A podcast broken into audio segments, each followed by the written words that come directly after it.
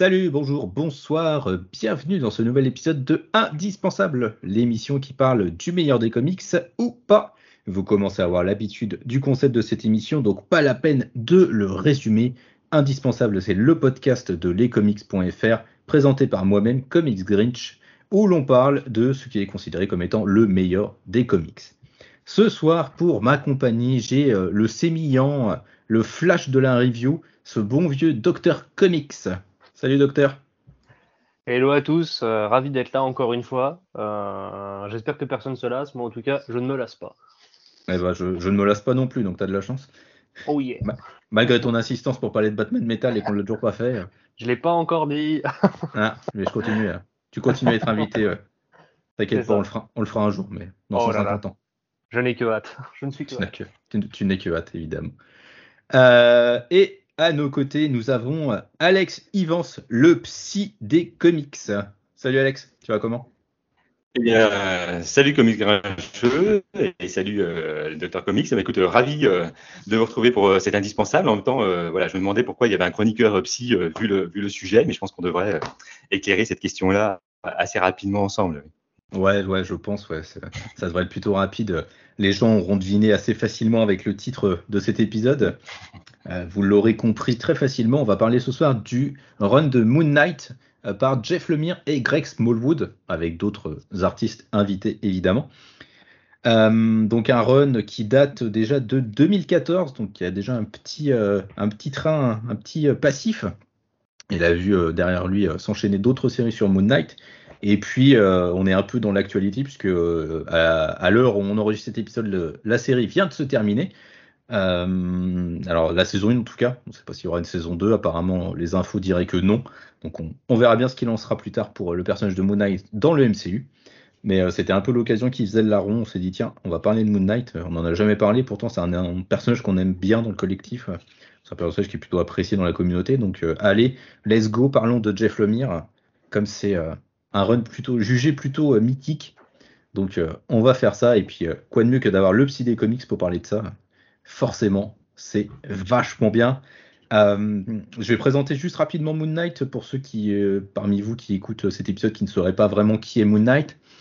Euh, Moon Knight, c'est un justicier urbain, on va dire, pas tellement un super-héros, mais vraiment un justicier urbain, qui combat pour le dieu égyptien Khonshu, le dieu de la lune, d'où le nom chevalier de la lune du personnage. Sous la cape, sous la capuche, c'est Mark Spector, un ancien mercenaire qui, euh, lors d'une mission qui a foiré en Égypte, s'est vu justement ressuscité par Khonshu, qui en a donc fait son chevalier attitré. Et Marc a une petite particularité, vraiment un truc, mais très très léger. Euh, il a plusieurs personnalités. Voilà, des fois il est Mark Spector, c'est sa personnalité principale, dirons-nous. Mais des fois il est aussi Jake, euh, un chauffeur de taxi, puis des fois bah, il est Steven, un, un milliardaire. Voilà, c'est juste un petit truc vraiment très particulier chez lui. Mais euh, ça fait toute la richesse, à mon avis, euh, du personnage. Et du coup, bah, je vais vous poser la question, euh, bah, toi, Dr. Comics, en premier, Moon Knight, c'est un personnage que tu connais bien, avec lequel tu as déjà interagi au-delà de Jeff Lemire ou pas du tout? Pas du tout. c'est vraiment un personnage que enfin, je connaissais de visu, puisque je, quand j'arpentais un peu les, les, rayons des bandes dessinées, je tombais sur les, les couvertures. Alors, je ne sais plus trop le nom du run, mais c'était surtout le run avec les couvertures de David Finch. Ouais. Où je voyais cette espèce de voilà, très musculé avec sa cape, son côté un peu Batman, euh, Batman lunaire et tout ça. Donc ça m'a intrigué, ça avait l'air chouette, mais je ne me suis jamais lancé dedans. Et c'est un personnage que je voilà, que j'ai vraiment laissé un peu de côté et que j'ai découvert euh, bah, par ce run-là parce que je, je, suis un peu meilleur. Et euh, j'attendais, je me, je découvert assez tard et les trois tomes étaient déjà sortis. Et j'attendais, je savais qu'un jour Panini allait faire une deluxe et je voulais pas me faire carotte, comme je me suis déjà fait avoir avec eux, à commencer à acheter pour le voir sortir dans un plus beau de luxe après. Donc j'ai pris mon mal en patience, et ça a pris longtemps. Mais du coup, j'ai enfin pu voilà, le découvrir là, puis c'était vraiment ma, première lecture complète euh, sur le personnage. Ok, donc vraiment découverte, euh, découverte totale. Ouais, totale. Ok. Et toi, du coup, Alex? Euh, alors moi j'ai découvert, euh, enfin en tout cas les, les, souvenirs là, qui me reviennent sur Moon Knight, c'était à l'époque de la, ce qu'on appelait la version intégrale Semic, euh, euh, voilà les petits fascicules là, qui sortaient à l'époque, euh, et donc il y avait la série Moon Knight qui sortait. Alors je l'ai suivais de façon un peu aléatoire, euh, parce qu'à l'époque, je n'achetais pas tout encore. Euh, et donc, euh, voilà, mais je me souviens des, quelques numéros. Et euh, voilà, je trouvais que c'était déjà un personnage assez fascinant, en fait, déjà dans, voilà, dans son accoutrement, on va dire, et puis dans, sa façon d'utiliser comme ça ses, ses alter ego. Et puis, voilà, il avait ce côté lunaire ou lunatique finalement, qui est plutôt devenu lunatique en cours de route, qui était déjà hyper intéressant. Donc moi, c'est ma première rencontre, mais en même temps, voilà, qui, est un peu euh, brumeuse en tout cas dans le récit, mais euh, qui m'avait déjà marqué à l'époque. Et puis ensuite, bah, j'ai euh, j'ai continué avec les, runs qui sont ressortis, en effet, par la suite, celui de Houston et, Finch, enfin voilà, les, plus connus. et, j'ai trouvé ça chouette, en fait, que pas mal d'auteurs, après, se saisissent du, personnage et le, le déclinent avec des, récits assez singuliers, du coup. Ouais, c'est une des forces du personnage, c'est qu'à chaque fois, les auteurs qui sont arrivés dessus ont vraiment imprimé une marque euh, sur, le, sur le personnage, euh, en mm. conservant toujours les bases, parce que Moon Knight, voilà, il a été créé dans les années 70, euh, et il apparaît pour la première fois dans la, dans la série Werewolf by Night. C'est Doug, Doug Munch qui le crée, et après, donc, il va avoir sa série avec Bill Sienkiewicz au dessin, où justement on voit la naissance un peu de Bill Sienkiewicz en tant qu'artiste, où il va commencer à avoir son style un peu crado, euh, souvent très plein de hachures, très brouillon. Euh, donc c'est une série qui a vraiment marqué assez fortement les esprits à ce moment-là. Et bah, un personnage aussi qui a, beaucoup marqué, effectivement. C'est vrai que quand j'en discute pas mal avec des gens, euh, avec notamment mes collègues de travail, ils sont tous très marqués par le personnage dans leur première lecture et c'est quelque chose qui les a poursuivis et réclamaient depuis longtemps, bah, notamment la publication donc maintenant des, des intégrales Moon Knight pour avoir les premiers épisodes. Enfin voilà, il y a vraiment, il y a vraiment une grosse attente autour du perso. Moi, c'est vrai que j'étais comme Doctor Comics, j'attendais énormément le run de Jeff Lemire euh, qui soit republié en deluxe. Euh, je m'étais pas acheté les 100% parce que euh, je, suis un, je suis un espèce de taré. Les dos gris des 100%, c'est aberrant pour moi, donc c'était pas possible de les avoir. Voilà. oui, je suis fou. Euh, donc j'avais attendu le Deluxe, j'ai bien fait d'attendre, du coup je suis content. Euh, et c'est le run de Jeff Lemire, il a une place assez particulière parce que c'est mon premier, c'est vraiment ma première rencontre avec le perso. Euh, je l'avais déjà croisé auparavant dans des trucs, mais c'est vraiment la première histoire complète que j'ai lue sur lui. Et c'était vraiment une sacrée expérience. Et puis bon, bah maintenant c'est un personnage que j'aime beaucoup. Je me suis relu beaucoup de choses sur lui. Là, je vais pas tarder à attaquer justement le run dessiné par David Finch avec Charlie Houston au dessin, au scénario, pardon. Donc voilà, j'ai assez hâte de m'embarquer là-dedans. et bah écoutez, merci, merci pour ça. Euh, bah écoute, euh, docteur, si tu peux nous présenter un peu rapidement Jeff Lemire, même si bon, je pense que tout le monde le connaît déjà, euh, au moins qu'on ait présentation. Mhm. Ouais, c'est vrai, comme tu dis, maintenant il y a de plus en plus de gens qui le connaissent parce que bon, il s'est fait, il s'est fait de plus en plus une sacrée réputation et qu'on l'aime ou pas, c'est un auteur qui compte aujourd'hui dans, le paysage culturel hein, des comics, clairement. Il a commencé dans les années 2000, c'est un auteur canadien, auteur-dessinateur aussi. Alors même si tout le monde ne le qualifie pas forcément de dessinateur, il a, il a dessiné quelques œuvres euh, quand même. Il a commencé un peu dans l'indépendant avec des récits comme Essex Country. Euh, alors ses thématiques, lui, c'est assez, euh, il est très branché un peu drame familial, drame psychologique et aussi un peu d'horreur. Et donc il a commencé voilà quelques récits indépendants avant de se faire repérer par les, les grosses maisons d'édition DC et Marvel. Et il a, c'est là où en fait on a vraiment commencé à le découvrir nous en France, parce qu'il a pu faire quand même quelques runs assez marquants comme celui de Green Arrow pour les New 52. Je pense que certains l'ont lu et qui a été quand même euh, assez, euh, assez unanimement salué par la critique. Ouais, dont on a parlé dans un épisode de Indispensable. Voilà, en plus c'est ça, j'avais un doute, mais tu fais bien de le dire, tout à fait. Donc euh, ce genre de run-là, il a travaillé aussi sur Animal Man, notamment pour DC Comics, puis il a travaillé pour Marvel sur quelques petits travaux comme Old Man Logan, Hawkeye, et aussi bah justement Moon Knight dont on va parler. Donc pas mal de runs dont certains ont été très plébiscités et très très appréciés. Puis quelques récits indés aussi, enfin indés, euh, d'essais un peu dérivés comme euh, Killer Smile récemment, euh, qui a pu arriver. Puis beaucoup de séries indés. Là, il se développe énormément dans l'indé avec des, euh, gros comics comme, euh, comme Descender et Ascender. Ou son univers partagé Black Hammer, son espèce de revisite du super-héros façon drame familial, qui a marché énormément, énormément aux États-Unis, qui a énormément de spin-off mm. et qui a été une, un gros, gros, gros succès aux États-Unis. Donc voilà, c'est un auteur qui compte énormément et qui aujourd'hui euh, bah, mène sa barque tranquillement en Indé euh, avec ses deux compères euh, Dustin Nguyen et Andreas Rantino, avec qui il enchaîne les projets. Et puis voilà, il va maintenant de part et d'autre chez DC ou chez Marvel pour choisir les projets qui lui plaisent et souvent des projets assez limités et indépendants, enfin à moitié indépendants où il peut s'amuser le plus possible. Donc c'est un auteur assez particulier qui a un style bien à lui mais qui est qui est assez agréable si vous aimez le genre et de toute façon si vous avez déjà testé un de ses comics généralement vous voilà vous savez en passant de l'un à l'autre que vous allez retrouver certaines thématiques qui, qui lui sont chères euh, les relations père-fils, euh, les drames familiales, la psychologie. Euh, et du coup, voilà, forcément, si vous aimez ça, c'est des choses qui vous parlent avec cet auteur. Hum, hum. et du coup, toi, docteur, c'est un, auteur que tu apprécies C'est plutôt un auteur que j'apprécie. Ouais, je... Alors, pas surtout. C'est vrai que pour moi, c'est pas un auteur de récit vraiment, vraiment d'action ou d'aventure épique. au niveau de ses scénarios, c'est là où pour moi il y a la faiblesse. Pour moi, c'est plus vraiment dans, l'émotion, les relations entre les personnages et, la, et le côté vraiment échelle humaine de ces récits, moi, qui me plaît.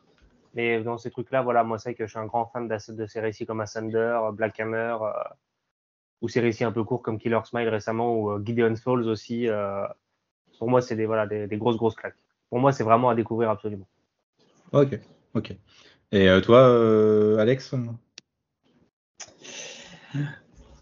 sur le scénariste, sur Jeff Lemire oui, bah, je trouve qu'en effet, il, voilà, il fait plutôt des récits euh, introspectifs. Hein. C'est vrai que voilà, dans, dans, dans ce qu'on connaît de lui, c'est plutôt euh, des histoires euh, qui plongent plutôt au cœur de, de, la psyché. Et donc, comme disait Dr Comics, alors il y a en effet moins, moins d'action parfois que dans d'autres comics, mais en même temps, c'est une action toujours euh, intérieur. Hein. On sent que voilà, ça se débat et ça, euh, ça, ça, se, travaille euh, à l'intérieur des, des, personnages qu'il qui dépeint.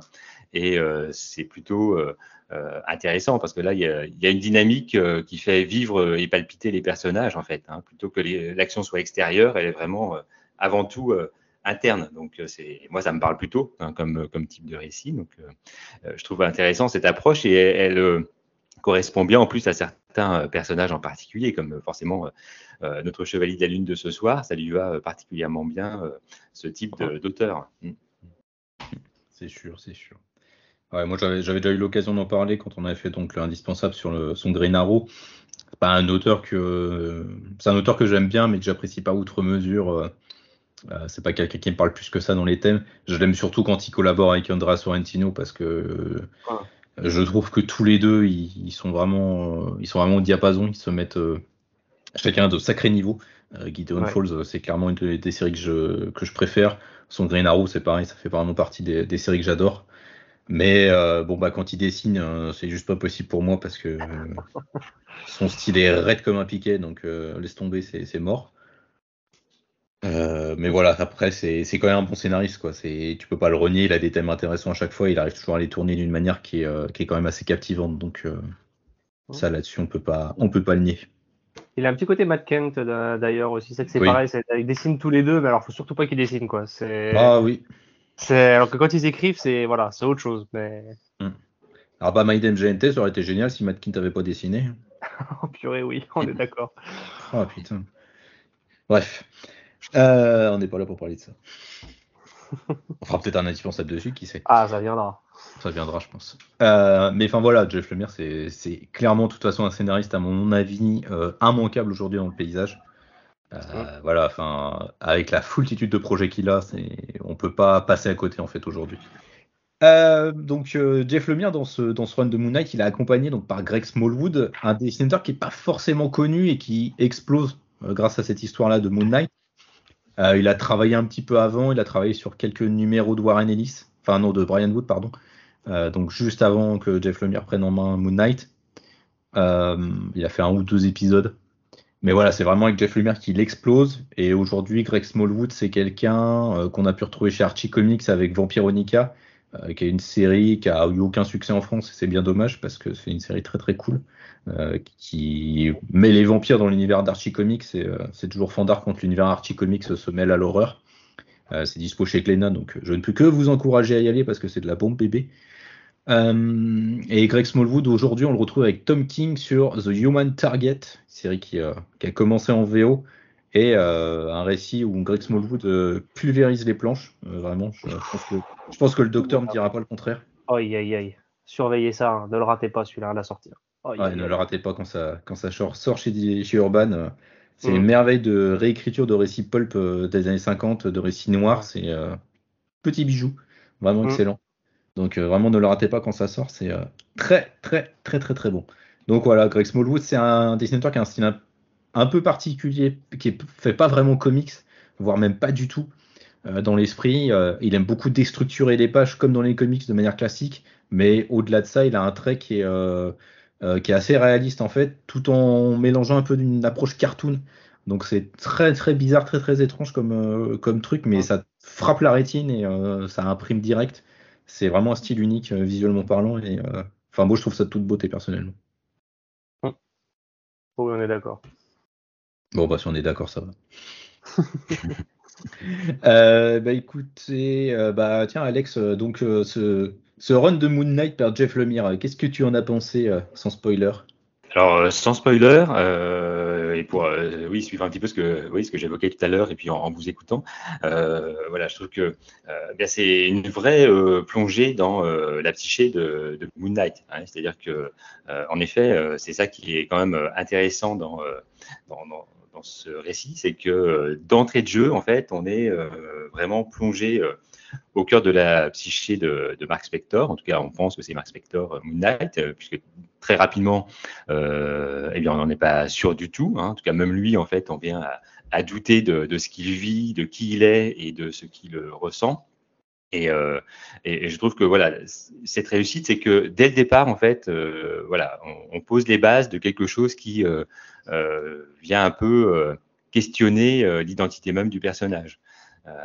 et ça, c'est quand même un tour de force et ça, ça permet, en tout cas, le, le talent de, l'auteur à ce moment-là, c'est de pouvoir maintenir ce questionnement tout au long de, son récit hein, et de pouvoir avec ce point de départ qui fait douter le personnage de lui-même, euh, eh bien aller euh, explorer euh, les différentes facettes de ce chevalier de la lune, euh, et en effet de poser aussi euh, de façon particulière pour Jeff Lemire, je pense, euh, et ce qui sera d'ailleurs associé ensuite au, personnage, hein, ce, trouble dissociatif de l'identité, euh, de le poser comme quelque chose qui fait partie intégrante euh, du personnage.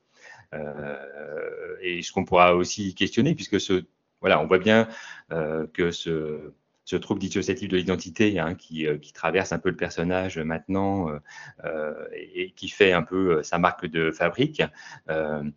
Euh, on, on, voit que sur un aspect euh, même cinématographique, c'est quelque chose qui fonctionne plutôt bien hein, dans, dans, les récits euh, fantastiques, euh, super-héroïques, etc.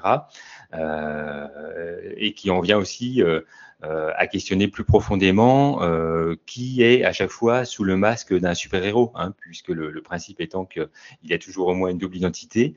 Euh, le fait de l'approcher par ce trouble, hein, finalement, euh, vient questionner à chaque fois le cœur même de l'identité euh, du personnage. Et ça, avec Moon Knight, c'était faisable, puisqu'en effet, il y a cette particularité, et c'est bah, Jeff Lemire arrive à, l'approcher par ce biais-là, et c'est, ma foi, un, un, un départ des plus intéressants, en tout cas.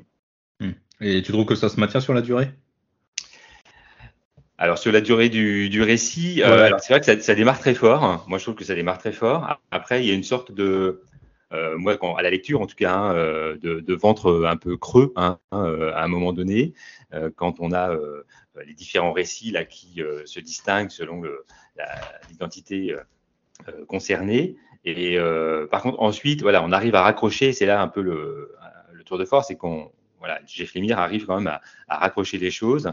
Euh, alors, il y a un autre élément. Hein, il y a aussi, pour moi, en tout cas, le dessin de Greg Smallwood, euh, qui est vraiment bon. Alors, forcément, moi, j'accrochais un peu moins aux parties qui étaient dessinées par d'autres euh, dessinateurs, mais voilà, même si ça peut surprendre au, départ, c'est vrai que c'est un parti pris super intéressant parce que ça, permet vraiment de donner une une tonalité à chaque fois très différente à chacune des identités. Et là, ça montre bien, en effet, ce, voilà, ce, cette fragmentation, ce morcellement d'identité. Et euh, il aurait facilement pu se perdre euh, en route hein, avec un tel parti pris. Et euh, pour répondre à ta question, je trouve qu'en effet, il maintient, enfin, il, récupère en tout cas à la fin l'ensemble. Hein, parce qu'à un moment donné, je pense que le lecteur peut se demander où il va. Un peu comme ceux qui ont peut-être regardé la série, sauf que là, Jeff Lemire réussit à, rattraper tout ça et à remettre à former une boucle, en tout cas, qui permet au personnage de retomber euh, alors pas forcément sur ses pieds, mais en tout cas de retomber sur un autre postulat à la fin. Donc moi je trouve qu'il il réussit quand même à maintenir le fil tout du long. Oui. Ok, merci, merci, merci. Euh, bah, toi, mon cher docteur. Dur de passer après autant de choses intéressantes. Hein. Passer pour un néophyte, là. Je... vas passer pour un con, hein, t'inquiète pas. ah, c'est bon, oui. J'avais oublié qu'il était sans filtre, lui. bah oui, bah, moi, bah, comme je l'ai dit, c'est vrai que j'avais pas beaucoup d'expérience euh, sur Moonlight. Moi, je suis un, DC Boy euh, convaincu qui s'est rattrapé un peu les wagons sur Marvel après parce que je suis devenu fan d'auteur avant toute chose. Et du coup forcément quand un auteur me plaît bah, j'essaie de le suivre un peu peu importe où il va.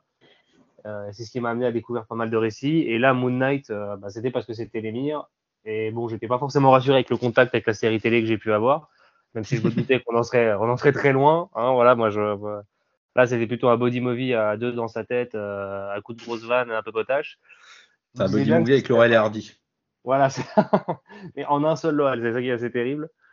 Mais là, je, voilà, je me disais que ce serait un peu différent.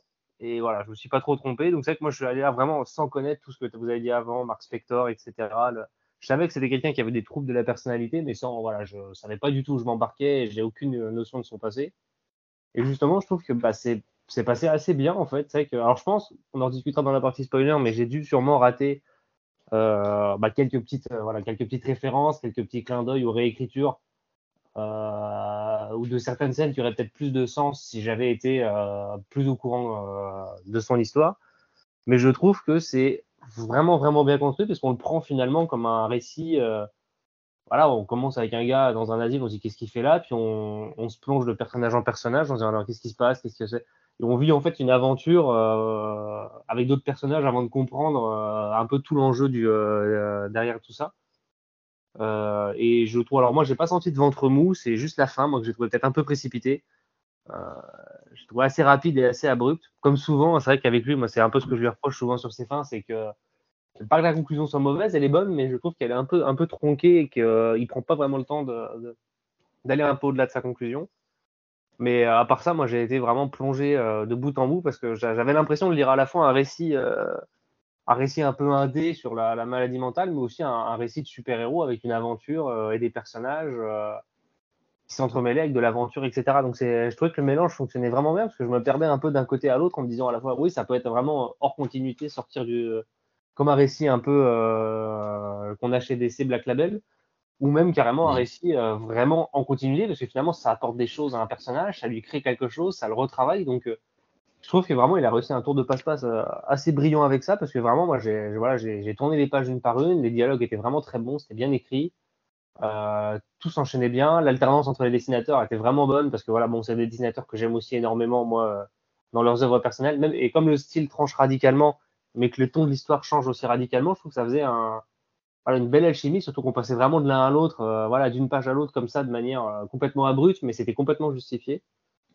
Euh, non, vraiment pour moi, ça a été une, une excellente lecture. J'ai vraiment pas regretté d'avoir attendu. Enfin, j'ai regretté d'avoir dû attendre aussi longtemps, on va dire, mais l'attente vraiment valait la peine parce que oui, c'est pour moi, ce sera une des meilleures lectures que j'ai pu faire cette année, vraiment de bout en bout. Ok, bon bah. On sait déjà quelle sera la réponse euh, à la fin de l'émission. en même temps, c'est toi qui as spoilé dès le départ en disant que c'était excellent. Ah non, mais de toute façon, oui, euh, euh, c'est excellent. Moi, ça a été mon point d'entrée avec effectivement Moon Knight. Et c'est marrant parce que du coup, là, à la relecture, je me suis rendu compte qu'effectivement, j'avais loupé plein de trucs en fait. parce que je connaissais pas le personnage plus que ça. Donc, évidemment, il y a des éléments de l'histoire du perso que tu comprends pas forcément. tes liens avec des persos, des sous-entendus par-ci par-là qui sont glissés et que tu percutes plus à la deuxième lecture. Mais fondamentalement, c'est pas gênant de pas les avoir à la première lecture puisque c'est pas ce qui, euh, ce qui est le cœur du sujet, quoi. Euh, le cœur du sujet, c'est vraiment de traiter Marc et ses problèmes d'identité et euh, tout le problème qu'il a dans son rapport avec Konshu, qui est très certainement bah, le nœud de son, de son désordre dans les identités. Et euh, j'ai trouvé que c'était vraiment bien mené. Hein. Euh, jusqu'au bout. Je suis un peu euh, d'accord avec Alex. En fait, il y, a un, y a une espèce de ventre mou. En fait, euh, on, sent qu'il a un peu du mal à articuler son truc avec l'arc au milieu. Mais pourtant, je trouve que ça fonctionne vachement bien en termes de rythmique, en termes de, euh, de découpage entre les dessinateurs en fait. Là-dessus, par contre, on sent que Jeff Lemire, c'est un, un, dessinateur aussi. On sent qu'il pense vachement son truc euh, de cette façon-là, de se dire ah bah, à quel moment est-ce que le dessinateur va intervenir? Ok, là ça se répond vachement bien, là ça se répond vachement bien. Et euh, c'est hyper intelligent de ce côté-là. Enfin, vraiment, moi, je suis, j'ai été sidéré à la relecture. Et un autre truc qui m'a sidéré aussi, mais bon, ça c'est plutôt habituel avec Jeff Lemire, c'est sa gestion du rythme que je trouve vraiment incroyable en fait. Enfin, le, le, le tome, là, je l'ai relu d'une traite quoi. Je, me le suis farci en deux heures et euh, j'ai pas vu le temps passer quoi. Et c'est mm. rare que ça m'arrive euh, quand je fais une, surtout quand je fais une relecture. C'est vraiment très très rare. Et euh, c'est, ça montre quand même la, la qualité là-dessus narrative de, de, Jeff Lemire. Et puis, bah, je trouve que c'est, c'est hyper intéressant la manière dont il traite la, la maladie de, de Marc. Euh, et c'est hyper touchant parce que c'est, comme tu le disais, docteur, ça ressemble pas à un récit super-héros. Parce que c'est très intimiste en fait. Enfin, il y a quasiment pas d'action dedans. Euh, c'est assez hallucinant de ce point de vue-là. C'est vraiment que sur, euh, que sur de la parlotte. Euh, après, je suis d'accord sur la fin. mais il y a un truc pas très clair avec ce Moon Knight là. On sait pas trop si c'est terminé parce que Jeff Lemire avait fini ou s'il a été annulé par Marvel. Ça a jamais été très clair de ce point de vue là. moi, j'ai tendance à pencher. Ouais, j'ai tendance à pencher pour la deuxième option, que ça a été annulé par Marvel en scred, mais oui, parce qu'ils ont relancé la Legacy après, je sais pas si vous vous souvenez, mais ils ont reparti à la d'origine, etc. Juste mm. après ça, en fait. Donc, oui, je pense que tu as raison, c'est un peu flou. Ouais, c'est un peu flou, surtout que Moon Knight Legacy, euh, c'est pas, c'est pas forcément la meilleure lecture à faire sur Moon Knight. C'est surtout après Jeff Lemire, c'est, euh, mm. c'est un peu casse-gueule comme truc. Mais euh, enfin voilà, c'est effectivement il y a ce truc avec la fin où c'est pas, il, il, conclut son truc, mais en même temps on sent qu'il avait encore plein de pistes à explorer derrière, donc c'est un peu, un peu décevant. Euh, eh bien, écoutez, euh, je pense qu'on a, on a bien fait le tour là pour, euh, pour des avis sans spoil. On va pouvoir passer du coup à la partie avec spoiler. Donc évidemment, comme d'habitude, quand on passe à cette partie, on vous avertit. Si vous n'avez pas lu ce récit-là, fuyez. je pense que c'est vraiment. Alors, c'est pas tant qu'il y a vraiment beaucoup de choses à spoiler en tant que tel, mais il y a quand même des éléments de l'intrigue qui sont intéressants à, à, développer plus en détail. Et ce serait quand même dommage de vous gâcher la lecture sur certains plans euh, notamment sur certaines analyses qu'on va certainement pouvoir faire, je pense, euh, notamment avec Konshu et puis les maladies mentales. Donc voilà, évitez de continuer euh, l'écoute si vous n'avez pas lu le récit, allez, allez, choper, enfin, allez choper le Deluxe. je pense que pour commencer, on va pouvoir parler du point central, j'ai envie de dire, de, de l'histoire, c'est-à-dire les maladies mentales. c'est vrai qu'on n'a pas forcément parlé un peu de l'histoire de ce run-là, mais quand le tome débute, quand le récit débute, en fait, Marc est dans un asile euh, un asile un peu étrange quand même, mais un asile où on lui explique plutôt clairement qu'en fait il est enfermé ici depuis des années et qu'il a tout inventé. C'est-à-dire que Moon Knight est un délire euh, qu'il s'est créé, euh, le rapport avec Konshu aussi, et les autres personnalités certainement aussi. Bon, évidemment, ça va pas être aussi simple. Ensuite, on va se rendre compte qu'en fait cet asile est peut-être dirigé par une déesse rivale de Konshu qui veut prendre le pouvoir sur Terre. Et donc, évidemment, Marc va devoir eh bien, euh, réapprendre, reprendre ses capacités de Moon Knight pour pouvoir se défendre. Et donc, va s'en suivre euh, toute une histoire où on va découvrir un plan plus large et où, en fait, on, découvre que c'est Konshu, euh, le véritable méchant dans, cette, dans cette intrigue. Mmh. Mais c'est surtout un récit où il va devoir recoller, en fait, toutes ses identités. C'est-à-dire que vraiment, toutes ses identités sont fragmentées, sa mémoire est fragmentée, son histoire est fragmentée. On disait, c'est ce dont tu parlais toi Alex, il y a ce ventre mou au milieu de l'histoire, ce deuxième arc, fonctionne un peu comme un ventre mou pour, euh, pour certains, parce qu'on va jongler d'une personnalité à l'autre. Euh, mm. Pour resituer donc les choses, donc Mark est un ancien mercenaire, c'est lui le porteur principal de Moon Knight. Il a un, alter ego qui est Steven Grant, un milliardaire, producteur en fait de films sur Moon Knight, et un autre alter ego qui est Jake Lockley, qui est un chauffeur de taxi qui obtient des renseignements pour l'aider en fait dans ses aventures.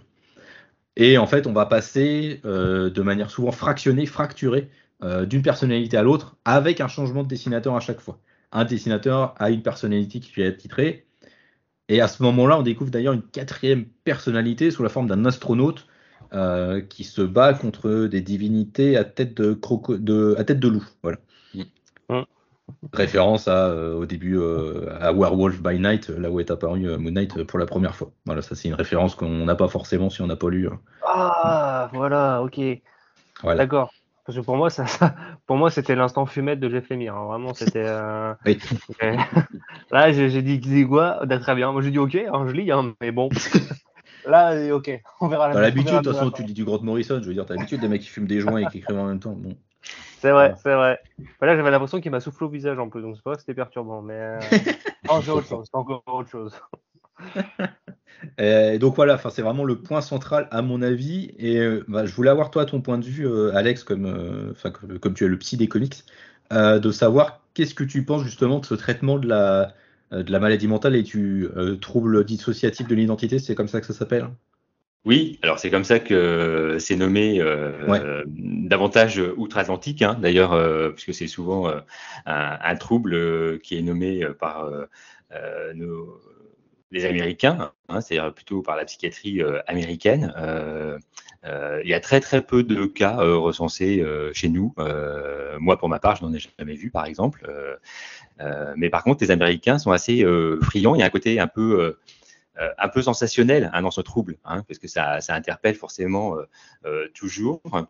lorsqu'il y a des troubles. Il, y a, une polémique hein, sur ce, ce qui s'appelle ce, ce, TDI, là, ce trouble dissociatif de l'identité, de savoir si c'est vraiment un, trouble réel ou si c'est euh, voilà s'il y a des fois une partie de, mise en scène dans, dans, ce trouble par euh, alors des patients qui pourraient avoir une pathologie mais qui aussi pourraient euh, parfois simuler des identités différentes. Enfin voilà, en tout cas il y a, il y a quelque chose qui n'est pas complètement éclairci de, de, ce côté, mais toujours est-il en tout cas que le trouble dissociatif, ça existe. Hein, donc euh, euh, là, c'est quand on est dans une psychose. Hein, c'est ce qu'on appelle la, dissociation et c'est ce qui euh, amène à un moment donné quelqu'un à entrer dans, un, dans, un monde délirant. Hein.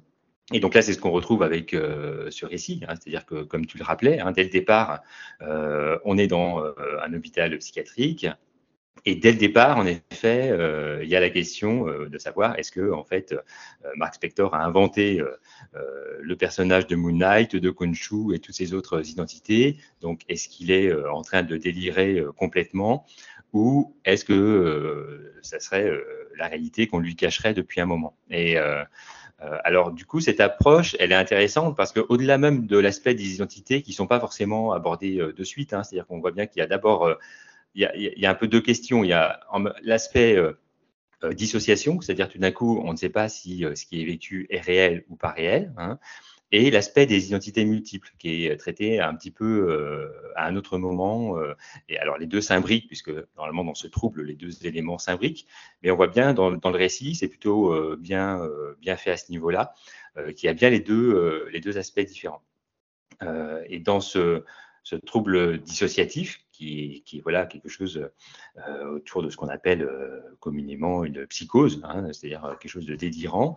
Euh, ce qui est assez intéressant, c'est que ça embarque le lecteur dans l'histoire. Hein, c'est ce que disait euh, Dr Comics un peu tout à l'heure. C'est-à-dire que bah, on ne sait pas. C'est-à-dire on accepte, on accepte même la vraisemblable. Hein, c'est-à-dire tout à l'heure même sur la référence des loups-garous.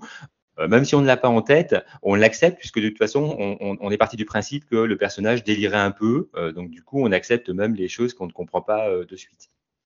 Et c'est ce qui fait que ça, fonctionne plutôt bien.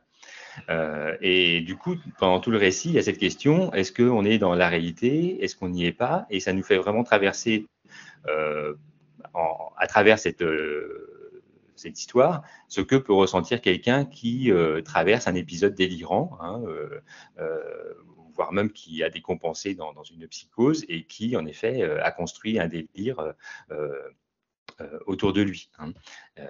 Et, donc, voilà, ça a ce mérite de, en tout cas de présenter un petit peu ce que pourrait être une version délirante et ce que peut traverser quelqu'un qui, qui peut entendre des voix, avoir des hallucinations visuelles et auditives, hein, puisque finalement on pourrait très bien relire ce, ce, récit en se disant mais en fait tout ça, c'est du délire du début à la fin. Sauf qu'à la fin, il est persuadé de ne pas avoir déliré, mais comme des personnes délirantes, en fait, sont persuadées de ne pas délirer. Donc, on mm. peut le lire de deux façons.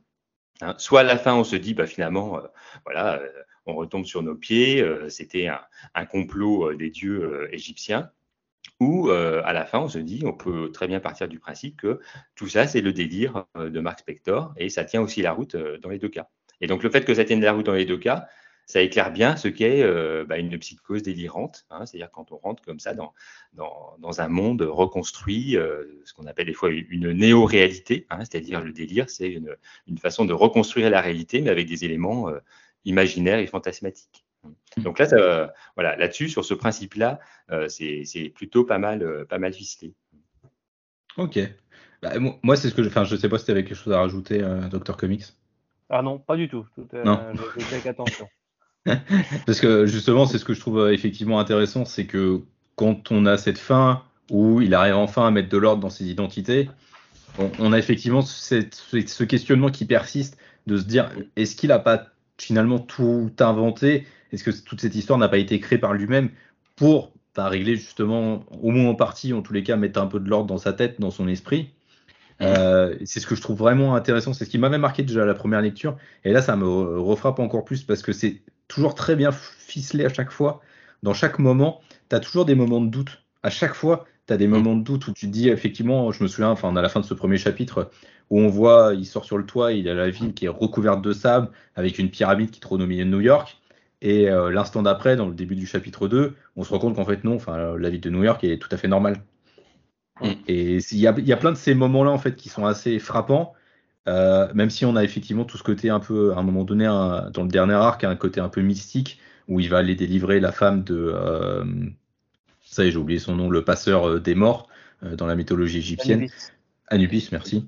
donc il va aller libérer sa conjointe, et on a du coup tout ce truc, mais fondamentalement, quand on se raccroche toujours à cette question de, bah, il a des troubles de l'identité, est-ce qu'il n'est pas en train de justement d'être dans une crise psychotique on a toujours ce, truc auquel se raccrocher de dire non, mais en fait, là, il est en train de s'inventer, de se construire une histoire, à la fois pour justifier ce qu'il se passe dans sa tête et pour essayer de remettre de l'ordre un peu dans, dans, tout ça. Donc c'est vraiment toujours intéressant. C'est ce qui explique aussi effectivement, certaines apparitions euh, euh enfin euh, un peu très spontanées en fait de certains personnages euh, qui viennent le secourir à un certain moment. Où on pourrait se dire mais c'est complètement fumé, c'est délirant. Mais ça fonctionne parce que justement il y a toujours ce côté-là sur la psychose du personnage qui, qui est assez qui est assez forte, je trouve. Oui, voilà, parce que comme tu dis, hein, il y a un moment donné, il, euh, il, reconnaît des personnages, et ça, ça fait partie de la symptomatologie euh, psychotique, hein, ce qu'on appelle des fausses reconnaissances, hein, c'est-à-dire que des, euh, des, des, quand le, la personne atteinte de, de, psychose à ce moment-là croise des, gens qu'il n'a jamais vus de sa vie, peut être persuadé qu'il les a déjà rencontrés, qu'il les reconnaît. Hein, c'est ce qu'on mmh. appelle des fausses reconnaissances. Et donc là, finalement, on peut très bien interpréter quand Marc recroise euh, Marlène, euh, voilà, sa, petite copine, ou euh, Frenchy, le pilote qui l'accompagnait dans ses aventures, en disant mais en fait je, les reconnais ça fait partie aussi des symptômes de, la psychose, hein, quand voilà, il y a ces fausses reconnaissances. Donc du coup, à chaque fois, on peut les interpréter comme ah, ce sont des indices qui nous montrent bien qu'il ne délire pas, puisqu'il y a bien des personnages qu'il reconnaît et qui font partie de ses aventures ou eh ben, euh, ça montre bien qu'il délire parce que euh, voilà, ça fait partie des symptômes de la psychose d'avoir des fausses reconnaissances euh, et qui s'associent en plus à des, à des hallucinations, encore une fois, visuelles, auditives, qui concernent notamment Konshu. et puisque tu disais sur quand il voit la ville couverte de sable, voilà, il y a aussi ces, hallucinations qui, apparaissent. Donc, euh, euh, donc en effet, du début à la fin, on peut, euh, on peut douter de, ce qui, de ce qui est réel ou pas. Hmm. Ouais, c'est ça que j'aime bien. Enfin, c'est pareil quand il se rend compte, enfin, quand il voit, il a l'impression de se rendre compte qu'en fait c'est Hamout qui est en train de gérer l'asile et que donc Hamout l'a enfermé. Hamout qui est l'ennemi de Gonshu, euh, que certains de ces euh, des, euh, des gardes de l'asile sont en fait des individus à tête de crocodile. Enfin, il y a tous ces trucs là où effectivement on a toujours voilà on a toujours ce doute là en fait. Même s'il essaie de noyer un peu le truc à la fin en les montrant souvent avec le visage d'Amout ou avec les visages à tête de mmh. crocodile, quand on replonge et qu'on le voit en train de traverser justement toutes ces phases délirantes entre aussi des identités, on recroise aussi ces personnages, la psy par exemple, qui, euh, qui donc rousse, qui porte un, chemisier rouge, une jupe euh, droite euh, noire. On la recroise à d'autres moments, notamment dans le passé de Steven, enfin dans, quand Steven prend le contrôle. On la recroise à ce moment-là, on va aussi la recroiser chez Jake. Enfin, on a souvent ce truc-là où du coup il va vachement jouer sur bah, effectivement ce que tu disais, à la fois les, hallucinations, les moments où il va se persuader en fait que quelque chose est en train de se passer, alors que bah non, en fait c'est tout autre chose qui se produit. Enfin, il y a vraiment quelque chose d'hyper intéressant là-dessus. Mm, mm. Clairement. Oui. Mm. Oui, tout à fait. Et comme tu le dis, c'est-à-dire ça suit vraiment ces phases. Hein. En même temps, euh, une psychose, ça suit ces phases-là. C'est-à-dire ça, ça commence par cette phase de doute, hein, c'est-à-dire le personnage, la personne en tout cas qui est atteinte de psychose euh, rentre dans une phase de ce qu'on appelle de perplexité, c'est-à-dire elle ne sait plus trop en fait ce qui lui arrive, elle, peut voir des choses qui l'étonnent, entendre des choses qui l'étonnent, ne plus comprendre le monde qui l'entoure. Donc c'est une phase comme ça de perplexité où la personne va commencer à douter de ce qui est réel ou pas réel. Et ensuite, il y a une phase qu'on appelle plus de, paranoïa, c'est-à-dire où tout d'un coup, la personne se dit, mais bien sûr, si j'ai ces hallucinations, si j'ai ces euh, visions, si euh, je reconnais ces personnes, c'est parce qu'il y a un complot autour de moi et qu'il faut que je déjoue ce complot. Et en mmh. fait, Moon Knight suit très bien en fait euh, dans ce récit ce cheminement-là. Hein. C'est-à-dire, on commence par euh, voilà des phénomènes comme ça un peu étranges, ça le laisse un peu perplexe, il n'est pas très sûr de, ce qui se passe, et progressivement, euh, c'est ce qu'on appelle la systémisation du délire, c'est-à-dire que il prend les éléments comme ça éparpillés de son délire et en fait, il les relie les uns aux autres pour donner euh, bah, pour construire ce que j'appelais tout à l'heure la, néo-réalité, c'est-à-dire il se dit mais forcément que tout ça, ça veut dire quelque chose euh, et que c'est euh, le monde qui, qui a joué un complot. Et on voit bien quand il découvre la ville de New York ensablée, c'est-à-dire là on voit bien que voilà le, monde s'est tourné contre lui et que ça va être c'est lui contre le monde entier en fait à ce moment-là. Hein. Et là on rentre bien dans cette phase de, paranoïa qui caractérise des fois des évolutions de, psychose. Hein. Donc, on, suit vraiment le cheminement. Et, même aller, si on va jusqu'au bout, euh, après la phase de, paranoïa, souvent on peut avoir une phase de, mégalomanie, c'est quand par exemple les, certains psychotiques se prennent pour Napoléon, pour Jésus, etc. Bon, euh, lui, il se prend quand même pour l'avatar d'un dieu égyptien, hein, donc c'est pas rien. Hein, C'est-à-dire parce qu'il peut y avoir, on, peut se dire euh, c'est moi contre le monde entier, mais sans se prendre pour autant pour l'avatar d'un dieu égyptien. Donc lui, il va jusqu'au bout de ce délire, c'est-à-dire il se dit à un moment donné, si le monde est contre moi, ça veut dire que je suis quelqu'un de forcément hyper important. Hein. donc ça, c'est en fait, dans la logique du délire, c'est comme ça que ça s'enchaîne. Hein. Tout d'un coup, le monde est étrange, on comprend plus trop ce qu'il veut dire. Donc ensuite, on construit un petit délire, une néo-réalité pour euh, essayer d'expliquer le monde. Et souvent, cette néo-réalité, bah, c'est le, monde est forcément contre moi. Et ensuite, si le monde est contre moi, c'est parce que je suis forcément hyper important et que je suis le descendant d'un dieu, que je suis euh, quelqu'un de, d'un élu, etc. Et forcément, lui est l'élu euh, d'un dieu égyptien. Donc on suit vraiment dans ces trois phases, quelque part, euh, euh, la logique de ce qu'est un délire vu de l'intérieur. Euh, et, c'est ça qui est plutôt, encore une fois, bien vu, parce qu'on peut rentrer vraiment dans, dans la tête hein, de, Moon Knight, mais aussi dans l'esprit de quelqu'un qui peut vivre ces, moments-là. Bah, ça me fait penser justement, j'avais lu une interview il n'y a pas longtemps de Charlie Houston, donc le scénariste de la période qui est dessinée par David Finch, où il disait justement que Moon Knight, euh, de son point de vue en tous les cas, euh, c'était un personnage qui avait commis plein de sales actions quand il était mercenaire et qui s'était en fait créé pour se protéger et sauvegarder en fait sa bonne conscience. Euh, ce mhm. truc en fait de se dire bah voilà il est le serviteur de Khonshu qui est un dieu enfin voilà qui s'était transformé en mhm. avatar pour lutter contre le mal et que c'était juste une justification en fait des morts qui pouvaient peser sur sa conscience. Mhm.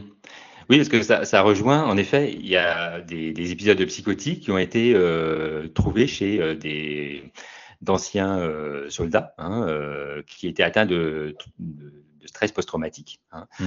et il y a comme ça des, soldats, bah, en effet, hein, le passé mercenaire de, de, Mark Spector rejoint tout à fait ça, comme tu le dis, où des troubles de stress post-traumatique se sont euh, avérés, enfin, en tout cas, ont pris la forme d'épisodes un peu psychotiques. Hein, et donc, euh, euh, et ça a posé d'ailleurs problème quand il y a des soldats qui sont revenus de, différentes guerres, parce que les, psychiatres se demandaient, mais pourquoi des épisodes psychotiques comme ça qui, survenaient Et en fait, c'était une forme de stress, de, stress post-traumatique qui, arrivait souvent dans des dans des formes un peu schizophréniques. Et là, ça rejoint tout à fait ce que tu dis, hein, c'est-à-dire euh, ce que disait le sur le fait de se protéger hein, d'un stress énorme subi en, euh, en ayant tout d'un coup, en construisant à partir d'un trauma, là aussi, une réalité différente pour se protéger de ce qui avait été subi comme traumatisme important pendant, pendant une guerre ou pendant en tout cas des, des actions de violence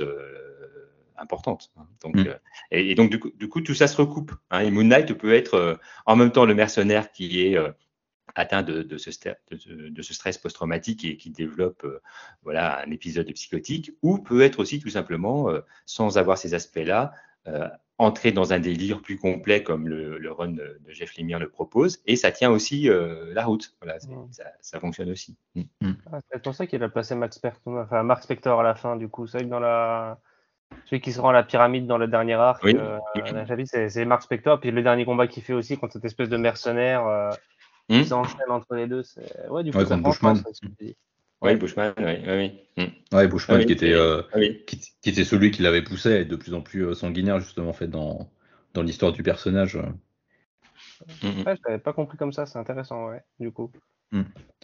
Et, euh, et, je trouve qu'aussi, ce qu'il y a d'intéressant, du coup, et ça rejoint vachement les thèmes, tu disais tout à, tout à l'heure, Dr. Comics, que l'un des thèmes de Jeff Lemire, c'est les relations père-fils, ou en tout cas père-enfant. Euh, c'est vraiment un thème central dans, au-delà de la famille, au-delà même du thème de la famille, c'est vraiment un aspect central dans, dans, dans son œuvre. Et euh, je trouve qu'on justement on le, on le, voit, on le perçoit à travers la figure de Konshu, euh, qui est toujours une espèce de figure paternelle. Je sais pas si vous avez noté ça, mmh. mais euh, ça me fait surtout penser à cette séquence où euh, euh, Marc attend dehors et que son père est dans le bureau du principal, et donc le principal est en train de lui dire bah voilà, enfin votre fils il a des problèmes et tout ça, et que Konshu est en train de lui apparaître comme un espèce, comme une figure paternelle de remplacement en fait, euh, parce que son mm. père n'a mm. pas l'air d'être capable de gérer la chose, et du coup c'est Konshu, on a l'impression qu'il crée un peu Konshu pour avoir cette figure paternelle supplémentaire. Et euh, enfin, je sais pas ce que vous en avez pensé de, cet aspect-là. Ouais, quelqu'un qui le croit quoi en fait. Il sait qu'à ce moment-là, son père va partir du côté des autres en se réalisant que son fils a un problème, et Konshu apparaît comme celui qui de toute façon va le croire va pas le, faire sortir de ce qu'il pense ou le et va le laisser continuer à, rester dans son monde quoi. ça, ça, devient une sorte de deuxième figure paternelle quoi. Oui, c'est ça, hein, ça devient euh, un avatar euh, au sens, euh, dans un autre sens, hein, là où Moon Knight est l'avatar de Konshu.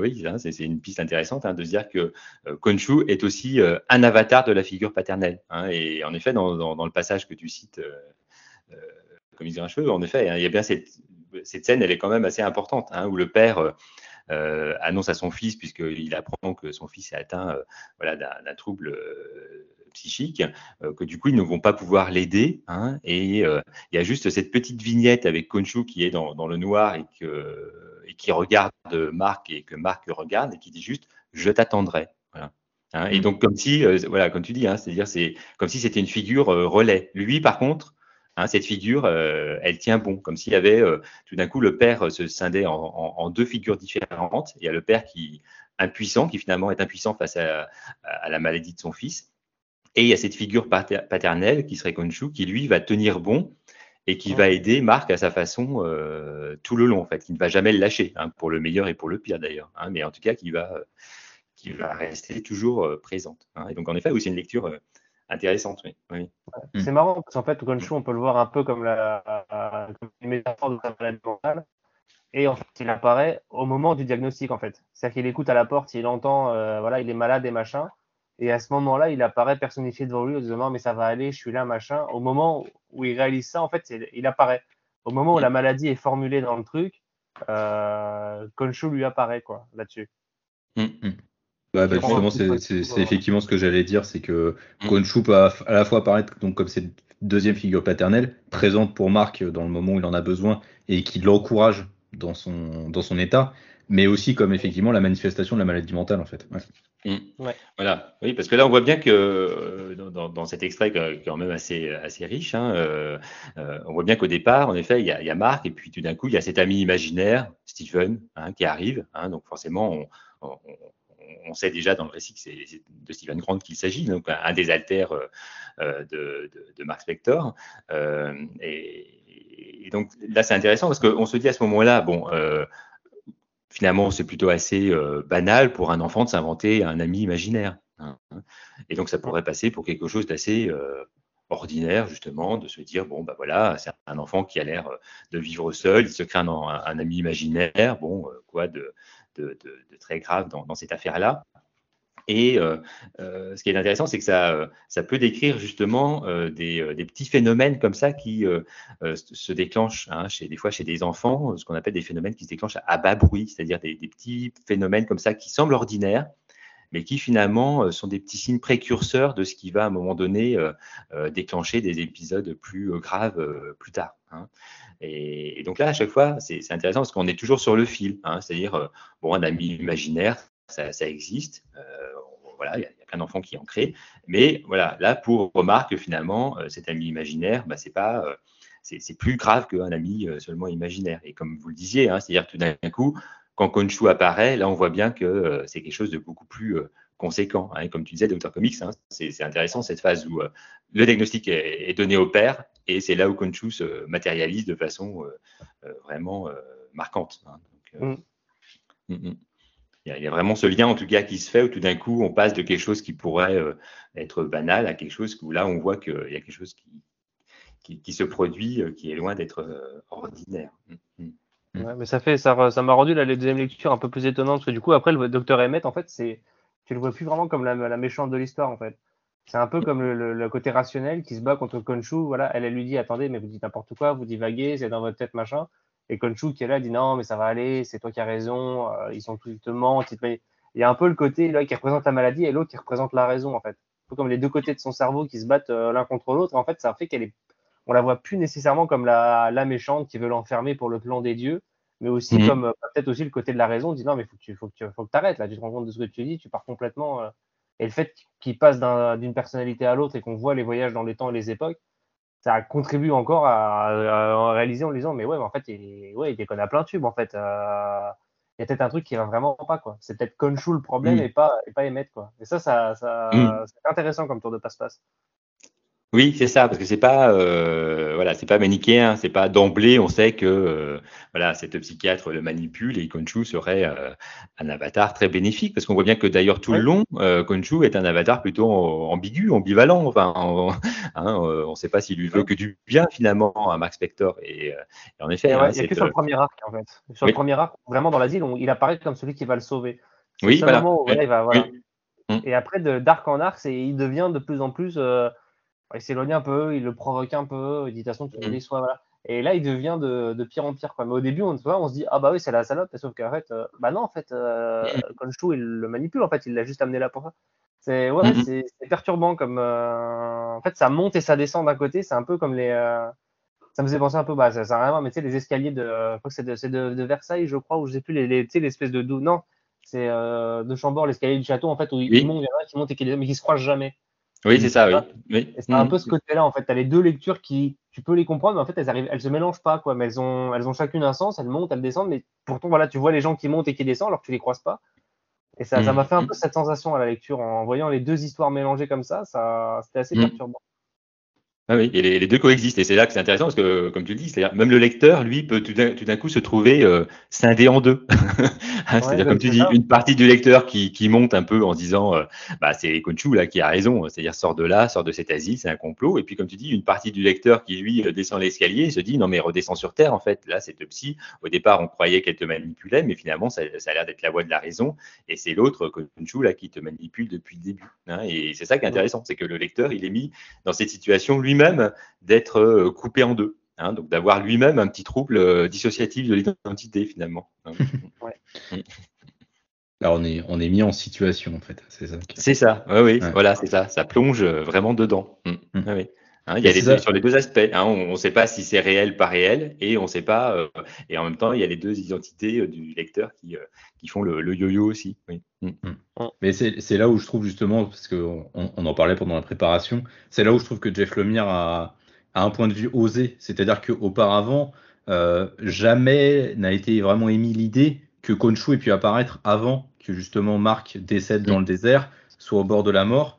Euh, ça n'est jamais apparu ça en fait. Donc Jeff Lemire, il, euh, il réécrit un peu le, mythe de Moon Knight sur ce point-là, en se demandant est-ce que en fait euh, Marc n'a pas inventé Konshu euh, dès le départ en fait? Est-ce que c'est pas une manière pour lui de régler d'autres soucis en fait en créant une autre personnalité qui est une figure beaucoup plus imposante et à laquelle il va pas s'opposer à aucun moment?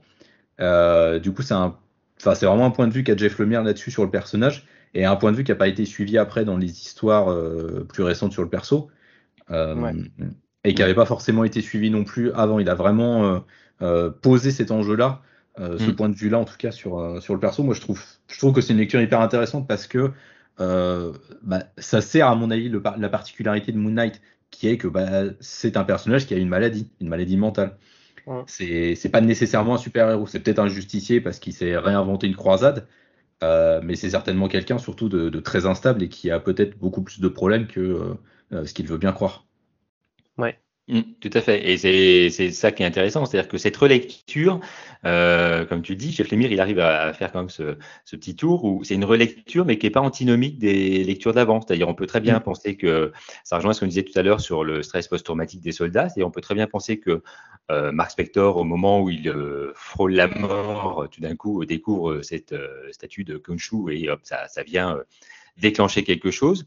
Mais d'ailleurs, comme souvent, ça a été montré dans les troubles de stress euh, post-traumatique, euh, ces, moments-là ne faisaient que faire réapparaître des traumatismes qui avaient déjà été euh, présents auparavant. Hein. C'était des traumatismes qui venaient en réactiver d'autres, hein, qui étaient déjà présents dans le passé. Et, là, en effet, comme tu dis, il y a cette lecture de se dire que finalement, il peut y avoir tout à fait ce moment où Mark Spector échappe à la mort de peu et que tout d'un coup, bon, voilà, il y a cette figure de Konshu qui lui apparaît et qui le sauve. Bon, voilà, on ne sait pas bien euh, voilà, comment ça, ça, ça, prend forme pour lui, en tout cas ce que ça vient signifier, mais en tout cas ça, ça le sauve. Il y a quelque chose comme ça qui, euh, qui, euh, qui le projette dans quelque chose d'un peu délirant, un peu particulier. Mais en même temps, voilà, ça, fait écho, et, là c'est ce que j'ai fait nous propose, et qui est plutôt une lecture pertinente. Euh, ce traumatisme, pour qu'il existe, il faut qu'il fasse écho à un traumatisme qui est plus ancien. Parce que sinon, euh, quelqu'un qui frôle les ports de, qui est au port de la mort, quand bien même il, est euh, dans une situation particulière, s'il croise une statuette d'un dieu égyptien, il va pas forcément tout de suite imaginer que, et s'il s'en sort, il va pas forcément imaginer que tout de suite il est l'avatar du dieu égyptien qu'il a croisé. Hein, ça, ça se fait pas comme ça. Hein. Alors que lui, oui. voilà. Et, donc pour que ça fonctionne, il faut qu'il y ait eu des choses préliminaires. Hein. C'est pas comme ça que ça, ça surgit. Donc du coup, Jeff Lemire, il est plutôt habile là-dessus, hein, parce que les autres, les auteurs peuvent soit le reprendre ou ne pas l'utiliser, mais en tout cas, sa version, euh, elle, tient, elle, tient la route. Mm. Bah, disons qu'après, les, auteurs qui sont intervenus après euh, euh, ont clairement réétabli le fait que Konshu existait en fait matériellement dans notre monde. Mm. Et que Moon Knight en était son serviteur, quoi. Mm, notamment Jason Aaron dans, dans, son oui. Avengers. il a clairement établi ça enfin réétablit ça. Et mhm. là, pour le coup, c'est une lecture qui, pour moi, est antinomique par rapport à ce que fait Lemire et qui est mhm. même limite irrespectueuse du travail qu'a fait Lemire. Quoi, parce que, alors, plutôt que de dire les auteurs, moi, je, pense plutôt que Marvel a voulu. Ouais, tu vois, à mon avis, je pense que ça vient plutôt d'en haut, la, la décision de, de revenir à c'est un héros, point barre. Euh, vous oubliez mhm. ça, c'est un héros qui a, qui a une mythologie, un univers et tout ça. en vrai, ça ouvrait la porte à toute une réécriture du personnage le reconfronter aux Avengers après coup, de l'imposture de ce qu'il a été, des quêtes de, de réponse. ça ouvrait vraiment une. C'était peut-être la relance la plus audacieuse que ça aurait pu donner sur un personnage qu'on a vu depuis longtemps. Quoi. Ça, mm. ça redéfinissait tout et c'était hyper, euh, mais trop culotté. Quoi. Moi, j'ai euh, enfin, tout ce que je vois dans les comics Marvel, surtout chez Marvel, c'est pour moi cette tendance à réaplatir tout euh, une fois que ça part un petit peu trop en qu'un auteur se sent pousser des ailes, c'est un truc qui est, qui est, malheureux, mais qui est, qui est assez symptomatique chez eux. Quoi. Bah, c'est symptomatique du comics mainstream, hein, de toute façon. Enfin, je veux dire, je veux dire, regarde ce Batman quand euh, Tom King prend la décision et veut marier euh, Batman et Catwoman. Euh, tout de suite après, on le dégage en lui disant non, bah, on va te faire une maxi série à côté et on va mettre un autre auteur à ta place et l'autre auteur qui pas élimine ça, mais qui met ça sous le tapis, quoi. Enfin, ouais. Bon. C'est ça qui est assez, très, assez terrible, quoi, parce que c'est, on mm. voit qu'en fait, il pourrait y avoir tellement de renouvellement possible, c'est, et il y a tout qui est là, il y a que les éditeurs qui suivent pas. Parce qu'il y a les auteurs de talent, il y a, il y a les idées, il y a, il y, a, il y a matière, et en fait, non, ça va pas. Quoi. C'est... Mm. Mais, euh, et, c'est vrai qu'il y avait une autre, un autre moment où, euh, antécédent, justement, où euh, Moon Knight est, passe un temps avec les, les Avengers, hein, mais euh, euh, c'était dans Moon Knight, euh, Marvel Knight, avec Bendis mm. et Alex Malik, où là, c'est intéressant parce que il, voilà, il fait partie des Avengers, et là, on découvre rapidement qu'en fait, il est lui seul, à lui seul, en fait, les, quatre Avengers euh, présents dans le groupe. Hein. C'est-à-dire qu'il a à la fois Captain America, Spider-Man, Wolverine, enfin voilà, il est, euh, lui-même euh, tous les Avengers du groupe en, se prenant pour les autres. Hein. Et donc c'est là contrairement à ce que Jason Aaron propose, hein, où là on a Moon Knight en effet qui, voilà, qui fait partie d'une communauté super-héroïque au même titre que les autres. là, dans cette proposition de, de Bendis, du coup, au départ, on pense que bah voilà, Moon Knight fait partie de l'équipe de Avengers au même titre que les autres. Hein, c'est un Avenger parmi euh, une équipe, mais on découvre euh, au fur et à mesure que finalement, il est tout seul et qu'il se prend tour à tour pour, euh, pour chacun des membres de l'équipe. Hein. donc, c'est une autre lecture finalement. Hein, c'est pas, c'est pas du tout la, même perception. Hmm. Ça me donne envie de le lire, ça. Ouais. Que... Mais voilà, du coup, c'est que je me le disais en refermant le bouquin, je, n'ai rien appris sur, sur Moon Knight. J'ai lu euh, l'équivalent de trois tomes dessus, mais je n'ai rien appris sur son lore, sur son univers. C'est, euh, à part ce que je savais en gros que Moon Knight, voilà, toute la mythologie égyptienne et son trouble dissociatif. Je n'ai rien. En fait, il a, il a, réussi à me faire vivre une histoire sur, euh, je sais plus comment ça représente deux pages, mais pour moi à peu près 200 pages, au plus, plus 320 pages, et sans avoir utilisé un seul, ben, une seule vraiment de ses némésis ou de quoi que ce soit, juste avec lui et son histoire. Mmh. quoi. C'est ça. Mm. C'est, mm. quand j'y repense en lisant ça, j'ai fait le bilan en lisant, j'ai mais alors du coup, qu'est-ce qu'il a comme, comme antagoniste? Qu'est-ce qu'il a Parce que quand je vois les, séries qui sortent maintenant récentes, ça, ça retombe sur du super-héros mainstream, puis on voit qu'il a tout un univers, tous des personnages qui gravitent autour. Je n'en sais strictement rien. Et pourtant, j'ai vécu un truc de A à Z en apprenant rien, mais en mm. ayant euh, réfléchi énormément. Et ça, c'est là que je me dis, il, s'est passé un truc. C'est clairement, ce run n'est pas plébiscité pour rien, quoi. Oui, parce qu'on voit que sa némésis, en fait, pour rejoindre ce que tu dis, bah, c'est lui-même, en fait. Hein. C'est-à-dire que voilà, c'est hein, Marc, euh, le combat intérieur, quoi. C'est vraiment euh, euh, ça qui se passe. C'est-à-dire qu'on n'apprend rien, c'est-à-dire au, sens où il n'y a pas une action particulière qui développerait un aspect du personnage vis-à-vis de ses relations avec d'autres, une némésis ou d'autres personnages. Mais par contre, voilà, on, on, va le, le, sculpter de très près de l'intérieur.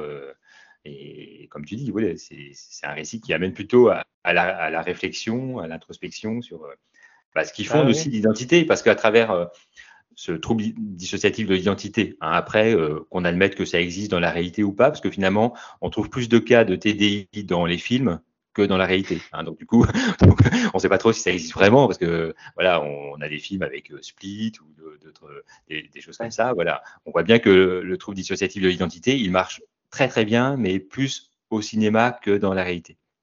Mais il n'empêche que de prendre quand même cet angle-là, euh, ça permet, et ça c'est un autre volet peut-être euh, de, ce récit, euh, d'interroger ce qu'est l'identité en fait. Hein, parce que tout le mmh. monde, surtout en ce moment, hein, c'est quand même une question importante. L'identité, chacun se, se, prévaut en fait d'une forme d'identité hein, qui peut s'appuyer d'ailleurs sur une communauté, se dire bah moi je suis ça, et d'ailleurs ma communauté c'est celle-là. Voilà, bon, ok.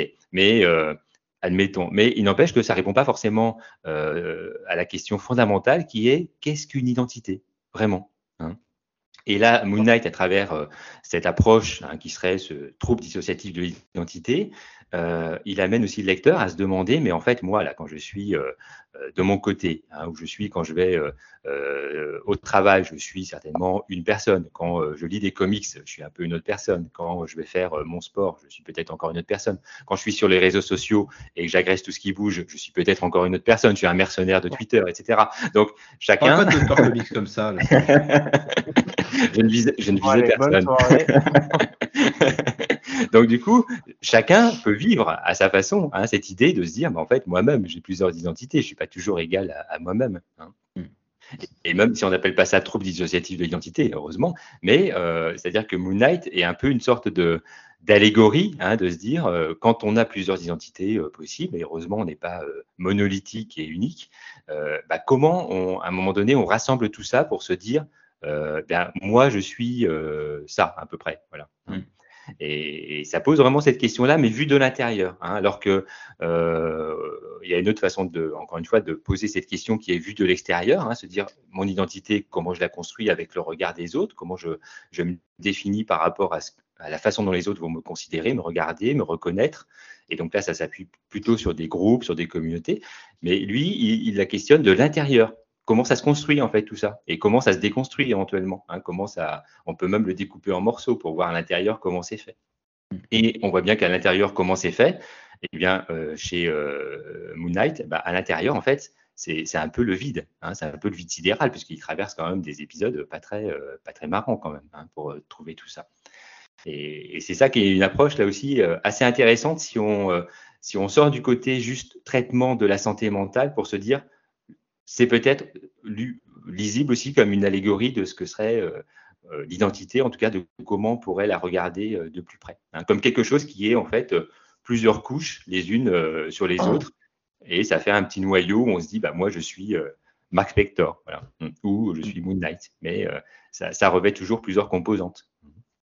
Ouais, c'est intéressant, c'est vrai que je ne m'étais pas fait la réflexion, mais oui, effectivement, ça questionne euh, à la fois notre identité et puis ce qui fait de nous ce qu'on est vraiment, quoi, à partir de quoi on se construit, effectivement.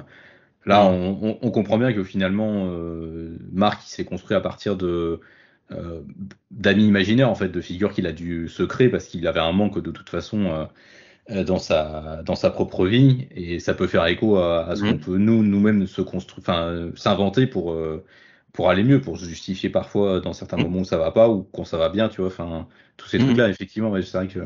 Mais c'est peut-être pour ça finalement que le personnage il peut aussi autant parler, c'est parce qu'avec eh voilà. avec ses alter ego qui va, on passe d'un justicier, donc enfin faire le bien, rendre la justice, à un chauffeur de taxi, donc le mec un peu en sous-marin euh, qui s'infiltre un peu partout, et puis Steven Grunt, le milliardaire qui est euh, dans le mondain, euh, dans le matu vu. Enfin, ça, finalement, avec ces trois facettes-là, ça identifie clairement trois aspects d'une vie que chacun, je pense, aimerait euh, euh, vivre d'une façon ou d'une autre, quoi. Donc, non, mais clairement, je pense que c'est pour ça que Moon Knight, c'est un personnage aussi qui parle et qui peut, enfin, qui marche en fait là aujourd'hui.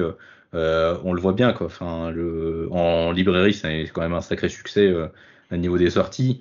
La mm. série télé, quoi qu'on en pense, on en parle. Et euh, mmh. ça montre quand même qu'il y a un mmh. engouement derrière le personnage, euh, mmh. au-delà même de sa prestance, parce qu'il a quand même une certaine classe. Euh, voilà, c'est aussi en son fort intérieur un personnage qui parle et qui nous parle. Quoi. Oui. parce qu'on n'en parle pas, mais tout ce qui est design, etc. aussi, c'est. C'est, il a une vraie personnalité quand même, comme truc. En termes de personnage, d'esthétique, d'univers, l'égyptien, en plus la mythologie égyptienne, c'est pas un truc hyper courant dans le comics non plus. C'est, il a un côté fascinant comme personnage. C'est vrai que Ouais, mm. et puis, et puis là, c'est bien aidé par justement les, tous les dessinateurs qui interviennent, qui ont vraiment chacun des styles très identifiés, très marqués, et qui du coup peuvent facilement se greffer dans un euh, dans les ambiances que Marc, euh, que Marc, que Jeff Lemire imprime quoi. Euh, on a cette ambiance très polar, thriller avec Francesco Francavilla au dessin pour Jake, mm. l'ambiance très SF avec ce Marc astronaute qui est dessiné par James Stockway, qui a un style très très nerveux, proche du manga. Euh, très proche de ce qu'on peut trouver dans Akira, euh, par exemple, et puis enfin euh, quelque chose de très lisse, très plat avec Wilfredo, Wilfred Torres pour la partie Steven. Mm. Et puis on a Greg Smallwood qui revient par-ci par-là quand euh, se manifeste en fait et que Marc mm. reprend un peu conscience et réémerge quoi. Donc c'est mm. vraiment, oui, je trouve aussi que le run de Jeff Lemire est vraiment intéressant sur ce point de vue-là parce qu'il y a vraiment des artistes. Enfin, c'est ce que je disais tout à l'heure. On sent que c'est un dessinateur. Euh, il marque quand même vachement les styles visuels. Il a, je sais pas si c'est, alors je sais pas comment ça marche parce que c'est toujours compliqué dans le mainstream, mais je sais pas si c'est lui qui a demandé à ce que ses dessinateurs interviennent ou si c'est euh, plutôt Marvel qui lui les, lui a collés. Je pense qu'à mon avis, euh, il en a choisi quand même un paquet, mmh. sauf Greg Smallwood qui à mon avis on lui a, on lui a mis. Mais c'est, c'est, enfin, c'est vraiment brillant et bluffant à ce niveau-là, parce qu'en plus, ce genre d'exercice est vraiment casual. Moi, c'est un truc que je déteste quand on change de dessinateur à l'intérieur même d'un numéro. Parce que c'est mm. chiant, ça pète, ça pète juste la cohérence graphique du truc et c'est con. Mm. Mais sauf qu'en fait, avec Monet, ça marche. Tu peux le faire. Mm. Ah oui, complètement, oui. C'est vraiment le perso rêvé pour le faire, quoi. Et, et, là, ça fonctionne de fou, quoi, franchement. Puis on n'en parle pas beaucoup, mais je pense que là, pour une fois, le dire aussi le travail de Jordi Belair à la couleur. Ah oui, euh, ah oui. Quand, il ajoute, quand il met le côté vraiment euh, cosmique avec les, les, espèces de grandes, euh, grands ciels étoilés Mhm. ça, ça, prend une dimension sur le dessin de mais c'est à, tomber par terre. Moi, je, je me suis resté à mhm. regarder des planches en me disant, mais putain, c'est incroyable. Quoi. Je, je, voyage dans un truc, c'est une composition qui est folle et ça, ça participe aussi au changement d'ambiance. quoi. Mhm. Ah bah clairement, de toute façon, enfin, Jordi Bellard, c'est une des, enfin, une des plus grandes coloristes qu'il y a sur le marché euh, ah à l'heure actuelle dans le comic. Ça fait des années qu'elle est dedans, mais enfin, vraiment à chaque fois, elle est, euh, elle est juste incroyable, quoi. Ouais. Et là, justement, celle-là, on la voit souvent dans un style, dans une histoire, et là, elle a l'occasion de d'enchaîner des trucs complètement fous euh, là-dessus et on voit l'étendue du talent et c'est vrai que euh, voilà c'est que c'est un truc qu'on n'a pas vraiment l'habitude dans le franco-belge et tout ça la colo, enfin la colo, c'est voilà, ça se met en couleur, point. Il n'y a pas de. Mm. Et c'est vraiment un, enfin, tout un art à part entière aux États-Unis, quoi. Vraiment, on le sent quand tu quand tu passes d'un hi-fi ou d'un d'un autre comme voilà Jordi Belair ou encore d'autres. Euh, tu, tu, tu, voilà, tu vois, Brandon Anderson, etc. Il y a vraiment un truc du coloriste qui joue beaucoup, quoi. Donc, euh, on voit vraiment la dimension que ça donne à un récit, quoi. Ouais, tu, fais bien de, tu fais bien de le souligner, effectivement. Je dis, euh... j'aime bien, la, bien la mise en couleur, mais là, vraiment, sur ces planches-là, je suis resté mais, euh, scotché un moment. J'ai voyagé, voyagé, de manière lunaire avec lui. Quoi. Je, je voyais les, le truc, c'est mais euh, waouh! Chaque fois que je les vois, je, je, je suis bouche bée, quoi. Vraiment. Ouais, non, mais c'est. Le, tra le, travail est vraiment impressionnant. Rien que pour ça, c'est. Euh... Enfin bon, voilà, c'est. On n'arrête pas de le dire depuis tout à l'heure, mais c'est quand même un, un, sacré bijou à observer et à lire. Donc, euh, je, je, pense que la réponse à la question est plutôt évidente quand même. Alors, moins euh... qu'on comprenne vraiment tout le monde, et en fait, bah, c'est de la merde, les gars. On a fait comme Moon Knight, en fait, vous saurez pas. Voilà, c'est ça. C'était un complot géant pour dire qu'en fait, ça ne vaut pas le coup. C'est un, un complot de Konshu. Voilà, c'est ça. non, mais enfin, c'est une lecture. Enfin, euh, si on connaît pas le personnage, ou si on connaît le personnage, je trouve que c'est vraiment une lecture indispensable parce que ça offre un, euh, un état des lieux sur ce qui, sur ce qui est Moon Knight, ce qui compose Moon Knight, euh, mmh. qui est vraiment fascinant pour toutes les raisons qu'on a, qu'on a évoquées, mmh. notamment toi, Alex, que tu as vraiment détaillé. Vraiment, euh, c'est assez incroyable la richesse du travail qu'il y a derrière. C'est en plus encore plus passionnant parce que c'est vraiment un récit qui se relie bien. C'est-à-dire qu'à mmh. chaque fois, on, en fait, on va découvrir des nouveaux trucs. C'est ce que tu disais, Dr Comics. Euh, au début, on se dit ah ouais, Hamout, enfin euh, le Dr Emmett, enfin c'est la, c'est la méchante quoi. C'est évident. Et en fait, quand tu le relis, tu te dis ouais non mais enfin quand tu sais que Konshu c'est le salopard dans l'affaire, enfin en tout cas le salopard, le clairement identifié comme l'élément négatif dans l'histoire, tu réenvisages les premières pages d'une autre façon. Et c'est vraiment hyper enrichissant là-dessus quoi. Et pour moi, enfin enfin pour tout ça, c'est vraiment indispensable clairement. Comme tu l'as dit, il se relie aussi bien parce que voilà, il maîtrise son rythme de manière absolument folle et les, les dialogues, c'est bien dialogué, c'est bien écrit, c'est fluide. Et tu, tu, reprends plaisir à découvrir les scènes, les échanges, etc. Le... Il est maîtrisé de bout en bout, quoi. C'est à tous les niveaux. Ah oui, c'est vrai qu'il y a un vrai rythme, hein, en fait, hein, comme tu le disais au tout début, hein, mais c'est comme tu le dis. Comics là maintenant, il y, a, il y a une vraie euh, rythme, c'est presque métronomique. On sent que ouais. voilà, ça, ça, se tient. Euh, Ouais. Et euh, voilà, c'est assez euh, ouais, comme du papier à musique. Hein, on sent qu'il y a quelque mmh. chose qui, euh, qui, se déroule sous nos yeux. Et il y a juste qu'à qu suivre en fait le rythme qui est, qui est donné. Et oui, on, arrive à la conclusion. On s'en est pas vraiment rendu compte en fait. Hein. Ouais. Bah, ça j'aime bien ça quand, quand, tu te fais embarquer vraiment et que et enfin, en plus, tu, tu, pourrais te dire, ouais, mais je me fais embarquer, mais j'ai compris pourquoi je me faisais embarquer. Il y a des trucs mmh, comme oui. ça, ou, enfin, par oui, exemple, du, oui. enfin, les lectures de Pendis, par exemple, ça me fait souvent mmh. ça. C'est-à-dire que je me fais embarquer, mais parce que le mec, euh, il a une gestion effectivement métronomique, mais qui est très mécanique en fait du rythme. C'est-à-dire qu'il nous, cale, il nous cale des cliffhangers et on sait à quel moment il va nous les claquer. Euh, les twists, pareil, on sait à quel moment ça va arriver. Là, c'est beaucoup plus fluide, c'est beaucoup plus organique en fait. Et ça se digère bien mieux, et euh, du coup, on se fait vraiment prendre au piège facilement, quoi. Ouais, c'est comme tu le disais au début, c'est vrai que même il y en a qui aiment, je comprends qu'on aime ou qu'on n'aime pas le style de l'émir, mais comme tu l'as dit en plus, c'est que même si on aime ou on n'aime pas, il, il a plus rien à prouver en tant qu'auteur. Vraiment, ah bah, il, a, il a roulé sa bosse, il sait écrire, il le prouve et voilà, il est, il est resté fidèle à lui-même tout le temps. C'est pas, c'est pas, c'est pas un auteur qui m'a déçu dans son évolution, quoi. Mmh. Je, parce qu'il y a des auteurs, euh, à pas citer de nom, mais qui euh, ont tendance à, voilà, ont peut-être pris la tête qui a gonflé un peu vite. Euh, et qui m'ont un peu perdu dans leur truc. Lui, il est resté vraiment, il a continué à développer son style, il n'est pas parti trop loin, il a continué à, peut-être voilà, au rythme de pas trop se renouveler, mais il continue à nous proposer des trucs comme ça. Euh, et même ses œuvres récentes encore aujourd'hui, voilà, il y a, il y a son Swamp Thing chez DC qui est, euh, qui est vraiment très très bon. Puis voilà, pour euh, ceux qui aiment bien rester dans le délire un peu Moon Knight, il y a son Joker Killer Smile qui est un peu dans la même mmh. veine, un peu euh, psychologique aussi. Voilà, il, mmh. il, continue à proposer des choses encore, encore vraiment solides, quoi. Oui, c'est ça, c'est solide en effet. Oui, je trouve que ça, ça correspond bien. Hein, on sent que on a quelque chose qui se tient en fait. C'est pas euh, voilà, ouais. voilà hein. même si en introduction je parlais de, de ventre mou, c'est tout à fait relatif hein, parce que voilà, c'est par rapport à des récits où en effet on, on s'effondre en cours de route.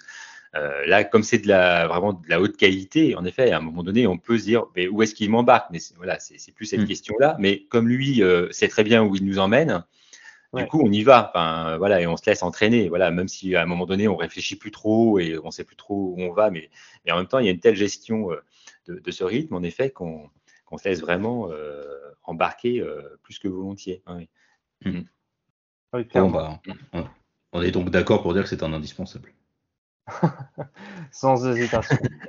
ah bah oui, oui c'est clairement, voilà, il faut avoir lu ce, run pour comprendre, encore une fois, ce qu'on disait un peu tout à l'heure, voilà, ce qu'est l'identité d'un super-héros, voilà, en tout cas d'un justicier, parce qu'on ne sait pas trop finalement. Mais en mm. tout cas, euh, ce qui peut le traverser et ce qui peut venir vraiment questionner euh, au fond, et ce qui peut nous attirer aussi euh, chez ces super-héros autour de cette question d'identité, et eh bien Moon Knight, en effet, ça nous propose une relecture de cette question-là, qui est vraiment, en tout cas avec Jeff Lemire notamment, hyper pertinente, parce que c'est quand même aussi le récit, on parlait tout à l'heure de la figure que pouvait représenter, représenter Konshu, c'est aussi le récit d'une forme d'émancipation. Hein. C'est-à-dire qu'au mm. départ, il subit vraiment tout ce qui lui arrive euh, et, à la fin, il se libère. Donc, euh, il y a quand mm. même tout ce parcours euh, qui est finalement, peut-être que ça serait la vraie définition de l'héroïsme, ça serait peut-être ça, de cette capacité à s'émanciper de ce qui nous enchaîne. Voilà.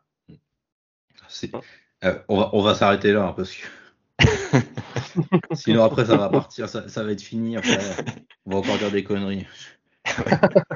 on peut. Ah si, si on peut donner aussi un conseil, c'est voilà, parce que je sais que voilà, ceux qui regardent la série Moon Knight, il y a quand même un gros succès. Euh, il y a beaucoup de critiques, mais les critiques viennent surtout des gens bah, qui connaissent l'œuvre et surtout aussi, je mm. pense, en partie ces œuvres-là. Ça se sent dans leur, ça sent dans leur façon d'exprimer. Visiblement, ceux qui connaissent pas apprécient, euh, bah, parce que voilà, c'est mm. un personnage différent. Si vous avez aimé vraiment la série, euh, laissez-vous tenter par essayez de découvrir plus parce que le but voilà le but c'est pas de critiquer voilà il y en a qui ont tout à fait le droit d'aimer ça après tout c'est l'essentiel c'est que chacun prenne du plaisir mais ayez voilà si vous avez vraiment aimé l'univers et le personnage ayez la curiosité de pousser voilà là c'est un one shot c'est voilà vous achetez celui-là ça fait un mm. bel écran en plus c'est un beau cadeau même à offrir à quelqu'un voilà que vous connaissez qui a aimé la série mm. d'aller plus loin dans ce que ça peut proposer comme concept et de pousser encore plus loin le truc et je pense vraiment que ça, ça vaut le coup de donner sa chance à cette œuvre là mm. ouais clairement oui ça, c'est clair et net euh. Oui, c'est une bonne idée. Je pense que ça, ça s'offre bien à quelqu'un qui, euh, voilà, qui ne connaît pas le personnage et comme tu disais, hein, on peut le découvrir euh, tel quel, euh, sans avoir rien lu, peut-être juste vu la série et avoir trouvé ça plutôt pas mal pour quelqu'un qui ne connaît pas. Et je trouve qu'en effet, ça, ça s'offre très bien. Enfin, ça, Vraiment, quand on voit les commentaires de ceux qui désinguent la série, on sent que c'est des gens qui ont lu justement, je mm. pense aussi, ce run parce que voilà, les critiques qu'ils font, c'est vous êtes passé à côté du truc, voilà, donc c'est mm. déjà des connaisseurs. Et effectivement, mm, si on a lu ça, on peut difficilement même si on peut apprécier le spectacle, on peut difficilement se dire, ouais, apprécier le, choix qu'ils ont fait euh, dans l'utilisation des personnages. Quoi. Hmm. Mais du coup, ça hmm. peut faire un complément intéressant voilà, pour ceux qui ont aimé ça, de, voilà, prolonger un peu le plaisir et d'aller plus loin dans, hmm. voir ce que ça peut offrir. Quoi. Bah, ouais, disons, que, disons qu'avec la série télé, vous connaissez le perso, euh, donc vous avez déjà les bases, mais là, vous apprenez vraiment à le découvrir tel qu'il est dans le comics et sur ce ressort euh, de son trouble de l'identité. Euh, qui, euh, bah, qui est vraiment la partie euh, saillante du perso et ce qui fait son, sa particularité dans l'univers Marvel. Quoi. Mm. Mm. Ouais, tout à fait. C'est effectivement un, excellent conseil. Et mm. bah, je, je, pense qu'on va s'arrêter là du coup. Mm-hmm. Bah, merci à, à, vous deux pour vos, pour vos propos. C'était hyper enrichissant, c'était hyper intéressant. Je, vraiment, j'espère que vous, de l'autre côté, chers auditeurs, chères auditrices, euh, vous avez, euh, vous avez beaucoup apprécié aussi. Euh, n'hésitez pas évidemment à nous faire vos retours. surtout. Bah, suivez Alex Ivance, le psy des comics, sur ses réseaux. il publie à différents endroits. Il publie chez comics.fr, il publie chez, chez Comics Blog, il publie dans Univers Comics aussi, le mag qui est dispo gratuitement sur, sur Internet. Euh, enfin voilà, il, publie un peu partout. Euh, n'hésitez pas à le suivre pour, euh, bah, pour, pour lire du coup ses différents articles et ses, analyses à chaque fois. Mm, toujours très, très enrichissante. Ça vous fera voir les comics autrement, quoi. Puis ça, ça donne des clés, je trouve, à force de lire des articles voilà, que tu fais, de, de se poser la question quand tu en lis un de mon côté, de maintenant de, les voir un peu autrement, quoi. ça, mm. c'est intéressant. Ah, bah, ça, c'est c'est un chouette compliment parce que voilà, c'est vraiment l'idée en effet, en effet de, de pouvoir les, les, relire et, et, comme je sais que voilà, on a des bibliothèques bien garnies et qu'on apprécie des fois les relire, voilà, euh, les relire autrement, c'est voilà, c'est plutôt une, une, excellente chose, oui. oui. Ah oui, c'est ça, on, on, on, les apprécie différemment, on voit plus de choses et vraiment, moi, ça, c'est un exercice que j'aime bien, quoi, vraiment. très, ah bah, très, très clairement. Et, eh bien, et puis évidemment, euh, Docteur Comics, vous le retrouvez sur lescomics.fr euh, pour signer ses reviews. Ouais, ça c'est moins, c'est plus, voilà. C'est plus classique. Ouais, disons qu'on prend pas trop de risques. Hein. En terrain conquis. Bah, c'est ça. Docteur, en même temps, c'est celui qui sait ce qu'il raconte. euh, voilà. Voilà. c'est ça. Ouais. Mais en même temps, on a encadré a- Moon Knight, un docteur, un psy. Je pense qu'au niveau de l'équipe, on pas était mal. pas mal. Quoi. Ouais, ouais. Ouais, C'était pas Le diagnostic est posé là. Le- on a posé le diagnostic. Le Voilà. diagnostic est posé. euh, C'est euh, c'est un indispensable. Foncez lire le, le Moon Knight de Jeff Lemire avant qu'il ne soit plus dispo du tout, nulle part. Euh, bah, écoutez, merci pour euh, d'avoir écouté cet épisode. Merci à vous deux euh, d'avoir participé. Et Avec puis, euh, évidemment, on se retrouve sur lescomics.fr. À bientôt! Des bisous. Salut.